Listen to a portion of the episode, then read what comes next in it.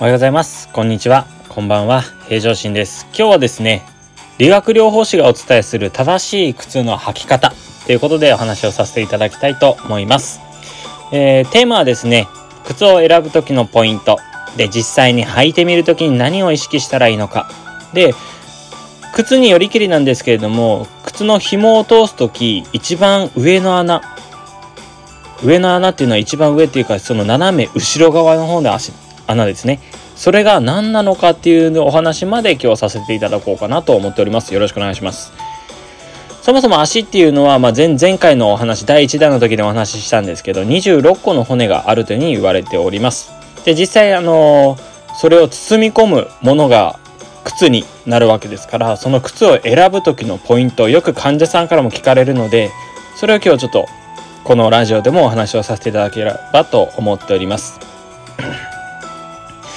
まず選ぶ時はかかとの部分がとてもキーに大切になってきます。であとは親指の付け根。指が曲がるところだと思っていただければ。あと最後は両サイドのぐらつきです。で皆さん実際まあ手元に靴があれば一番いいんですけれども靴を準備して、一緒に、履いてみながらこの後のお話を聞いていただければと思っております。準備をお願いします。まあこちらで停止してもらっても構いませんので。はい。でまず靴を履く時に紐をしっかり緩めないといけません。緩めましたでしょうか？緩めるって言っても上の2段だけではなく3段4段目まではしっかり緩めてください。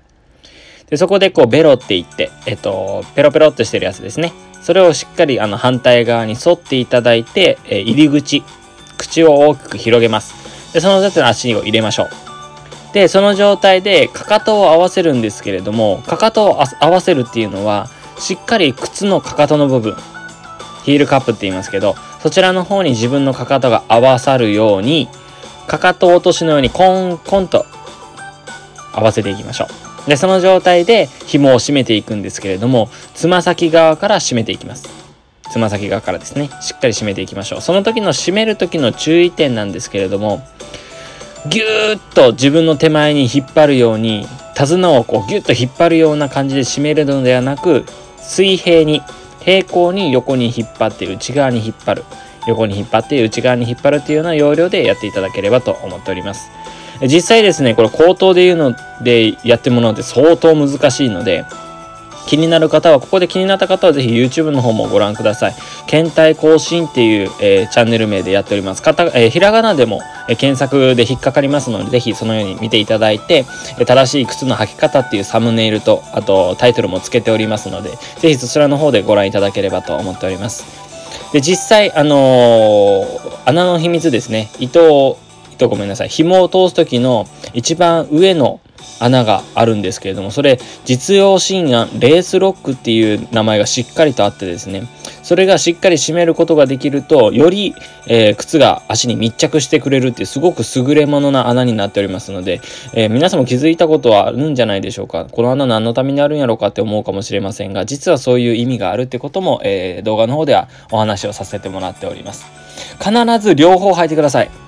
えー、僕は足のサイズが27.5普段27.5の足のサイズで靴を選ぶんですけど、まあ、例えば水野さんアシックスさんナイキさんまあそれいろんな、えー、靴で同じ2.5を並べたとしても正直違います。まあ、もちろん E って言って 3E とか 2E とかあるとは思いますけどそれもありますが同じ、えー、メーカーの同じ型番で、えー、同じサイズだったとしても若干違います。それは製造工程の中の差というに言われておりますので、ぜひ、えー、同じサイズが2足以上あるのであれば、同じもので気に入ったならもう1足あるのであれば、ぜひ履いてください。その時の状態を確認していただければと思っております。えー、選ぶ時のポイントとしましては、えかかとのヒールカップがしっかり硬い状態にあるかどうか。で、えー、自分の足、人間の足の曲がるところ。で、しっかり靴自体も曲がるかどうか。で、えー、靴をしっかり持ってかかととつま先を持ってサイドにねじったことでぐらぐらぐらぐらと、えー、柔らかく柔らかすぎないかどうかっていうことです。で一概にそれができていないから間違った靴だって言ってるのではなくって正しく足の機能を出してあげるためには、えー、しっかりとそのポイントを絞って靴を選んでいただければと思っております。まあ、しっかりあの足のトレーニングができていて、エクササイズができている人は別ですけれども、えー、しっかりその、そういうのがこう、不安で、えー、悩んでいる方がいらっしゃいましたら、ぜひ参考にしていただければと思っております。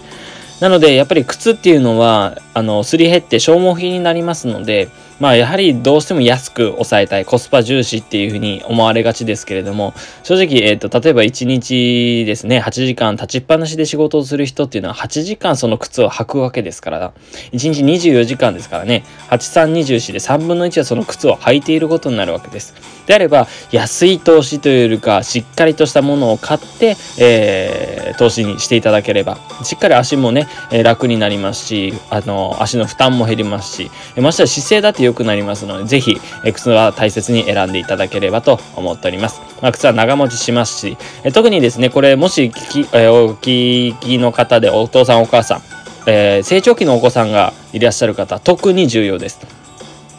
子供の足っていうのは大人のミニチュアではありません。大人のちっちゃくした足ではありません。なので、靴にはしっかり通すべき、投資すべきだと思います。しっかりお金をかけるべきだと私は思っておりますので、えー、よろしくお願いいたします。まあちょっとあの音声では分かりにくい点はあったかもしれませんが、私が、えー、放送させてもらっている YouTube チャンネルですね。検体更新っていうの方では、実際靴を用いて、えー、分かりやすいようにアングルも調整工夫して、えー、撮っておりますので、そちらの方もご覧いただければと思っております。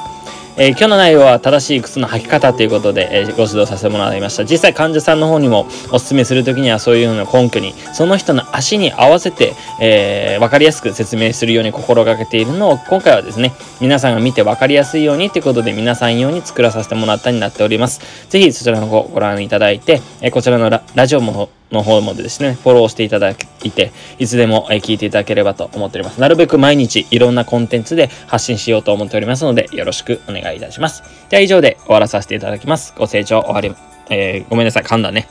えー、ご清聴ありがとうございました。それではまたお会いしましょう。